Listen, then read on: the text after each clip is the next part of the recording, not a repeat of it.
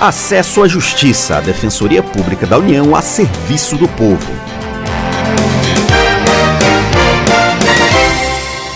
Olá, ouvinte, tudo bem? Eu sou Maria Carolina Andrade e aqui comigo está o colega Leandro Vieira. Nesta edição do programa Acesso à Justiça, o tema é a violência obstétrica. Tudo bem, Leandro? Olá, Carol. Olá, ouvinte. Violência obstétrica é qualquer ato de responsabilidade ou agressão praticado contra a mulher grávida e o bebê durante o atendimento nas maternidades. Leandro, esses atos ocorrem não apenas durante o parto, mas também na gravidez e no pós-parto. Médicos, enfermeiros, obstetras, cirurgiões, assistentes sociais, faxineiros ou qualquer pessoa que trabalhe nas maternidades pode ser responsabilizada por agressões contra a mãe e o bebê. A DPU, Defensoria Pública da União, atua na educação em direitos e mobilização quando se fala sobre esse assunto.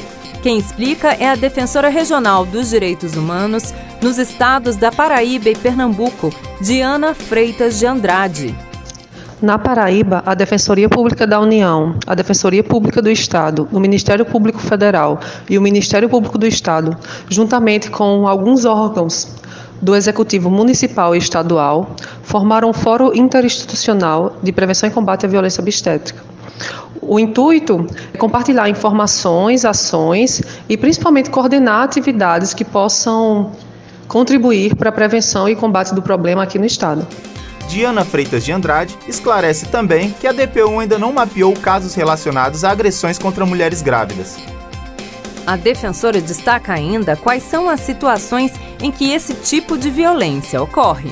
Podem ser considerados atos de violência obstétrica várias atitudes desrespeitosas e violentas contra a mulher. Então, os exemplos mais comuns de atos que constituem a violência obstétrica são a negativa de atendimento, é, ações desrespeitosas como gritos, xingamentos e humilhações à paciente, empurrões, agressões físicas, realização de procedimentos invasivos sem a justificada necessidade, como por exemplo cortes na vagina da mulher, que é a chamada episiotomia, em casos em que ela não seria necessária, a realização desnecessária da cesariana, a negativa da presença de acompanhantes durante o parto, o pós-parto e até mesmo a gestação da mulher, que é garantida pela lei número 11.108 de 2005, a negativa de presença de doulas acompanhando a mulher.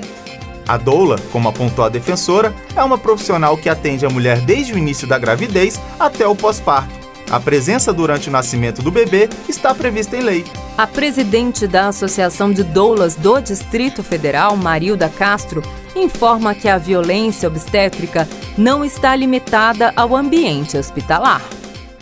Porque a mulher, desde o momento que ela fica grávida, ela já sofre violência. Isso até dentro da família e no círculo de amigos. Ela está no trabalho, o pessoal já fica pensando nas nove meses que ela vai faltar para fazer pré-natal, depois ela vai ter uma licença, depois o filho dela vai ficar doente, sabe? A mulher já fica assustada, logo de cara, quando ela comunica a gravidez dela. Isso é assédio moral em cima das mulheres grávidas, dentro de empresas, dentro de todos os lugares, né? Existem uma série de normas nacionais e internacionais que asseguram a proteção da mulher e do bebê. Quem esclarece é a Defensora Pública Federal, Diana Freitas de Andrade.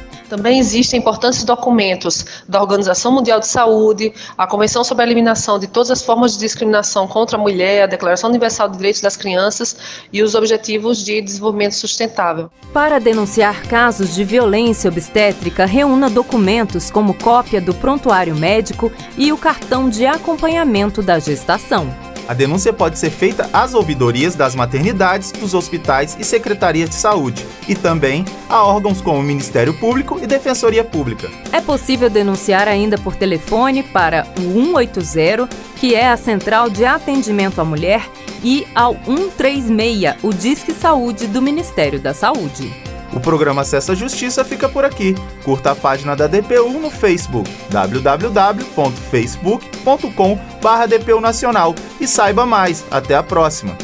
Até semana que vem com outras informações sobre os seus direitos. Você ouviu Acesso à Justiça, uma produção da Assessoria de Comunicação Social da Defensoria Pública da União.